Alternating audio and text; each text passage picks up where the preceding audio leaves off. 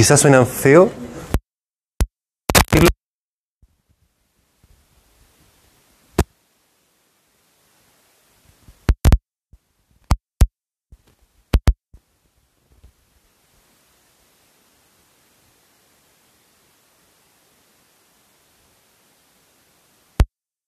Ahora insisto que el nombre suena feo, pero en realidad no es tan feo. ¿Qué está pasando con la pantalla? Estaba así, en cirugía también. Ah. Se apagaba todo el rato. Ay, ya, ya. Bueno, ya, hay que señalar que eh, se llaman antipsicóticos porque se demostró su utilidad hace ya varias décadas en el tratamiento de las enfermedades psicóticas, los trastornos psicóticos. ¿Cuáles son los trastornos psicóticos? ¿Alguien maneja algún concepto? La esquizofrenia es el típico trastorno psicótico. ¿Pero en qué consiste la psicosis? Desde el punto de vista clínico, psicológico clínico. No distinguen de la realidad. Exactamente, no distinguen la realidad de lo no real. Eh, se define como la pérdida de juicio de realidad. Entonces ahí vemos que la persona que sufre esquizofrenia o trastorno delirante eh, escucha voces, por ejemplo, ¿cierto? Escuchan voces que para ellos son reales. Eh, nosotros decimos, pero ¿dónde están esas voces? No, sabemos de dónde se originan. Eh, entonces nosotros nos damos cuenta que esa persona no logra distinguir la realidad, ¿cierto? De, de lo que se imagina, por así decirlo, de su alucinación. Alucinación es la palabra clave. La alucinación es un síntoma psicótico, por tanto es un fenómeno que la persona percibe, ya sea auditivo, visual. Por ejemplo, lo que le pasa a las personas que eh, consumen algunas sustancias tales como la, coca- la pasta base, la cocaína, que tienen alucinaciones visuales, o sea, ven al diablo, por ejemplo. Eh, pueden también percibir tacto, sen- sentir que, por ejemplo, tienen una, una culebra que les recorre por el cuerpo, eh, pero real, o sea, para ellos es real, es real y es imposible hacerlos ver que es falso, porque para esa persona es real. Tan cierto como el aire que respiro, dice la canción, eh, tan cierto como el aire que respiro. eh, de ahí que no sé si alguien ha tenido experiencia con alguien, alguna persona con esquizofrenia, amigo, familiar. ¿Nunca nadie? Mi vecina, La vecina, ¿qué, qué, qué le ha pasado a la vecina? o sea, no sé, como que a veces se enojaba y estaba una semana encerrada en el segundo piso y no veía a nadie y no quería que nadie le hablara ni nada. Y una vez como que se robó a mi perrita. ¿Y por qué se la robó? se la robó y no me la quería pasar y igual me daba como miedo decirle como algo porque igual podía reaccionar mal. Entonces me dijo como que con ella estaba bien, que ella le estaba dando alimento, que ella no la necesitaba. Y ahí como que tuve que hablar con su hermana que vivía y después se suicidó. Parece que nos contó No. en online. No, ah, no sé, Me suena. Igual me dio pena porque Me suena la historia del año pasado. Estaba súper bien, de hecho trabajaba y le dio como de la nada. Le dio cuando ya era adulta. Sí. Entonces después como que toda la plata que tenía, como porque recibía una pensión, la tomó y se fue como a Canadá, no sé, estuvo desaparecida mucho tiempo y estaba sola. Se fue sin sus medicamentos y después la encontraron. Que la trajeron a Chile, pero fue súper mal. ¿Y cómo la encontraron? No sé, su hermana como que hizo todos los trámites y ahora la pandemia se suicidó. Eh, es duro, es duro. Una persona que sufre este tipo de cosas, eh, cuando la esquizofrenia, en el caso de la esquizofrenia, se instala, eh, digamos, no se recupera, la persona aprende a vivir con sus alucinaciones, pero siempre las tiene. Siempre escucha. O sea, se, la esquizofrenia, esquizofrenia, digamos, primaria, esquizofrenia con todas sus letras, no se, no se recupera. Lo que pasa es que la persona puede vivir escuchando esas voces con, con tranquilidad, digamos, se adapta. Aprende a adaptarse, pero nunca deja de escucharlas, nunca deja de ver la sombra que apareció, nunca deja de ver las hormigas en el techo que la andan persiguiendo. Y, digamos, uno como profesional tiene que estar consciente de ello porque si se mete a discutirle a esa persona, lo único que vamos a sacar es pasarla mal, enojarnos, porque... y- ¿Están convencidos de que ven esas cosas? Claro, exactamente. Así como que saben que yo soy el profe fármaco eh, y, y estás aquí, estás aquí, tan cierto como el aire que respiro.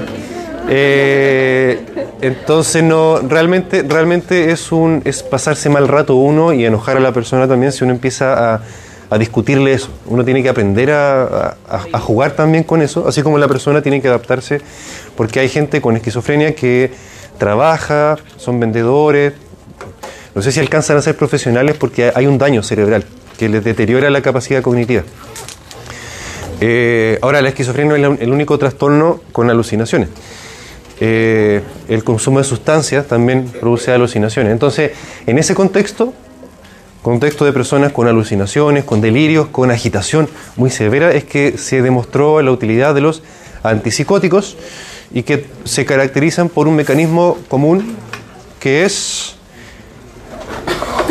implica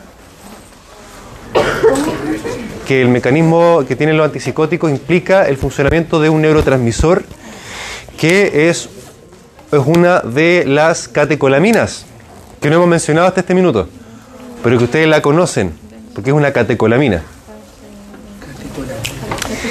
Sí, ¿cuáles son las catecolaminas? ¿Cuáles son? La dopamina, la adrenalina y la noradrenalina. Muy bien. ¿Cuál estará implicada en esto? La que no hemos mencionado hasta ahora, la dopamina. Muy bien, la dopamina. Y cabe señalar, a modo de integrar este conocimiento, que la dopamina igual tiene una función importante con el control del movimiento, el control motor, a nivel cerebeloso, por ejemplo. De modo que hay enfermedades súper comunes. Estoy pensando en un nombre que empieza con P, de una enfermedad que se asocia a movimientos anormales. Parkinson. muy bien. Donde también hay una alteración de los mecanismos dopaminérgicos a nivel encefálico. Eh, entonces, así también, ¿por qué lo menciono? Porque estos fármacos se caracterizan por una serie de efectos adversos que uno como profesional clínico igual debería aprender a... Perdón, le vas a rozar la pierna. Créame que fue sin querer. Fue sin querer. Fue sin querer. Fue sin querer.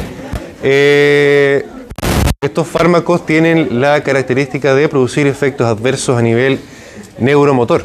De hecho, una gran cantidad de problemas neuromotores que vamos a ver inmediatamente. Vamos a ver un par de videos.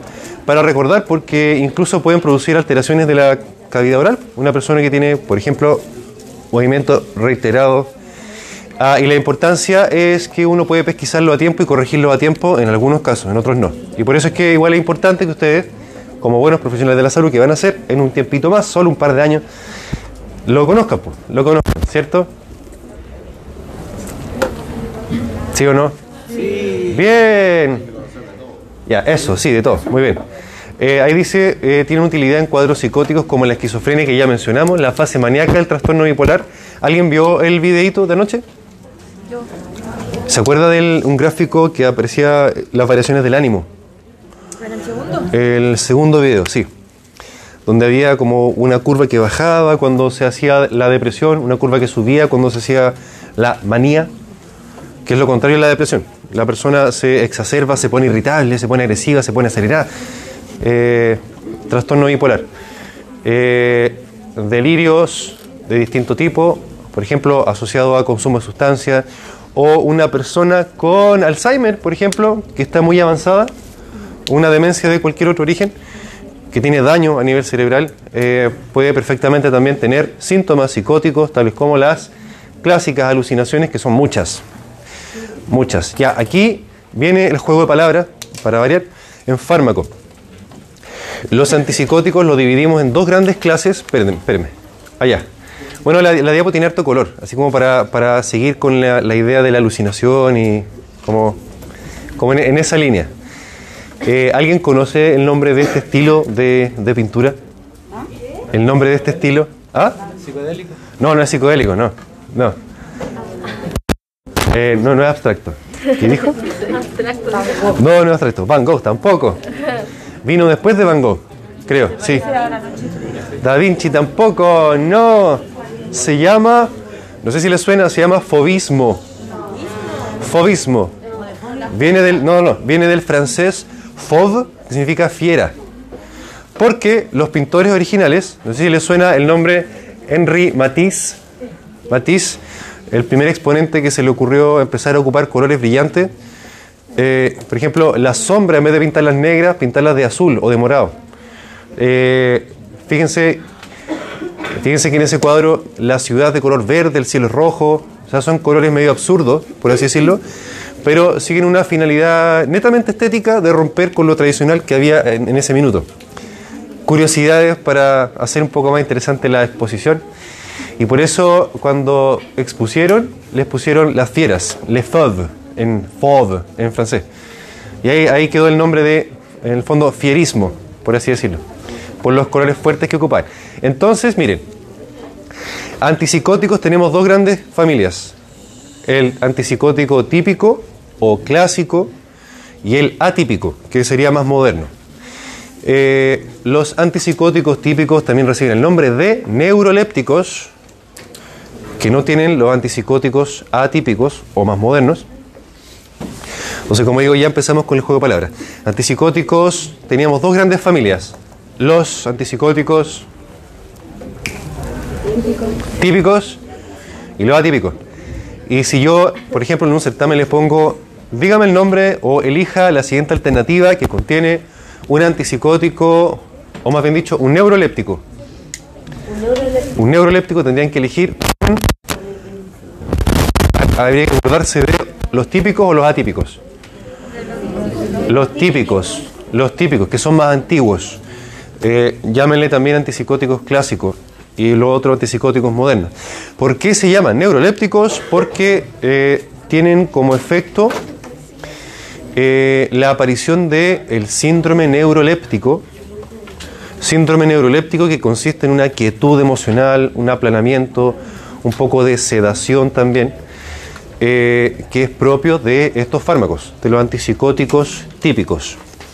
Son, podríamos decir que son menos específicos desde el punto de vista del mecanismo, eh, por tanto producen esta sensación, dan, más sueño, por así decirlo, que los antipsicóticos atípicos, que son un poquito más específicos y por tanto igual se ocupan bastante. De hecho, eh, en el tema de la canasta GES para el Parkinson, incluye la quetiapina. La quetiapina, que está ahí arriba, de, dentro de los antipsicóticos atípicos. ¿Ah? Eh, sí se ocupa para dormir, no es, la, no es el efecto principal, pero se ocupa para eso. Eh, con relativamente poco efecto adverso. Eh, siempre lo ideal es no usar, no inducir al sueño farmacológicamente, sino que sea algo fisiológico, pero digamos, dentro de lo que hay, no es tan malo, por así decirlo. Diga. Los típicos y atípicos tienen efecto de como sedación.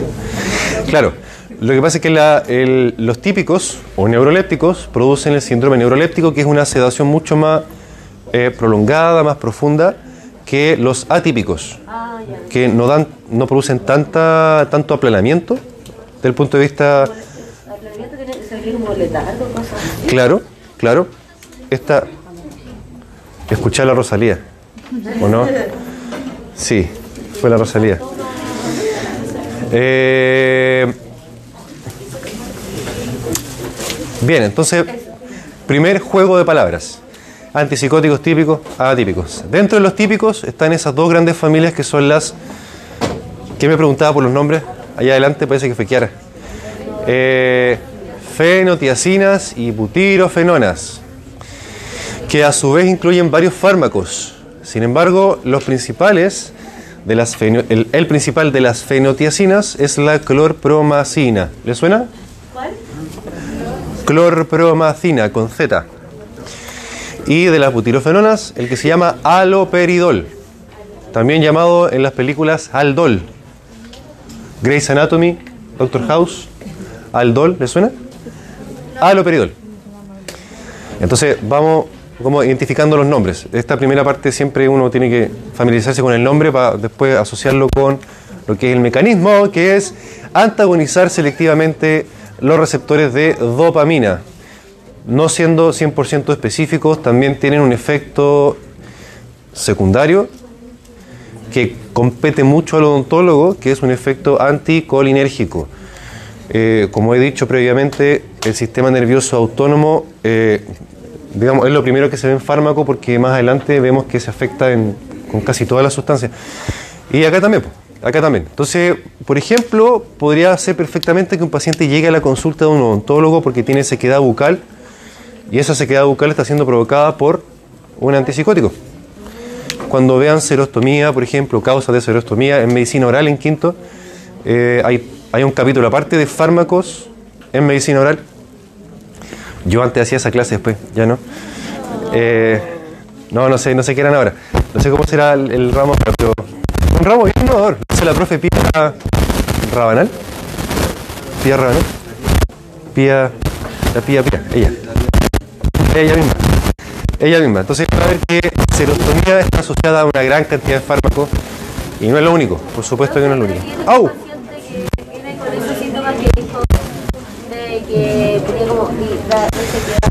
Sí, Eh, ¿no te encuentras que a la anamnesis? Eh, es una muy buena pregunta. Ya, el paciente está con serostomía, está con lesiones eh, en las piezas o, en la mucosa oral y de... Exacto, nos encontramos con ese problema, ¿cierto? Nos enfrentamos a esta, a esta persona que está teniendo lesiones dentales asociadas a la serostomía que está siendo provocada por el fármaco. Bueno, ahí hay que empezar a ingeniársela y ver caso a caso. Pero sí, siempre depende del caso, pero lo que más recomendable siempre, sí o sí, es trate de comunicarse con el otro integrante del equipo para resolver la situación. Si es que se puede cambiar el antipsicótico, si es posible. Eh, algunas veces puede hacer que la persona esté tomando la quetiapina, supongamos, para dormir, como la mamá de Mi abuelita. Eh, pero en realidad uno evalúa al paciente un poco más en detalle, digamos, como médico, y ya, hay que usarlo sí o si no se agita, ¿no? Claro. Ahí es más delicado. Pero una persona que no tiene la demencia, a lo mejor se puede ver la posibilidad de suspender incluso el medicamento y así transformamos el, el hecho de dormir en algo más normal, en vez de farmacolizarlo, como decía un profe, farmacolizarlo, y, y así también solucionamos la serostomía. Entonces ahí hay que ir viendo caso a caso qué es lo que se nos va presentando. Sería lo ideal. Lo otro, si tiene, por ejemplo, la demencia tipo Alzheimer y se agita en las noches y la familia no duerme si es que no se toma la pastilla, a lo mejor, y pasa, pasa harto. Eh, bueno, tendré que, por así decirlo, bancarme el hecho de que esté tomando la pastilla y voy a ver cómo lo arreglo. Voy a aprender todas las otras cosas en medicina oral, en cirugía, en ROA de cómo tratar una serostomía, ¿cierto? Cómo paliar los efectos. Y ahí tengo que yo, tendré que yo ir navegando las aguas de cada, de cada océano que es cada paciente.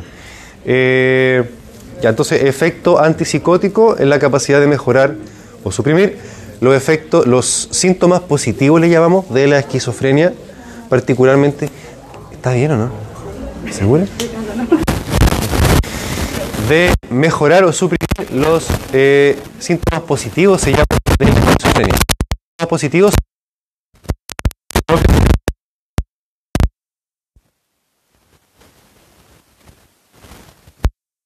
poquito de cultura general, también existen los síntomas negativos, le llamamos, de los trastornos psicóticos. Que muchas veces alguien que se encerrado como la amiga de la de- ¿quién fue? Sí, pues usted lo contó, usted lo contó en yo me acuerdo en la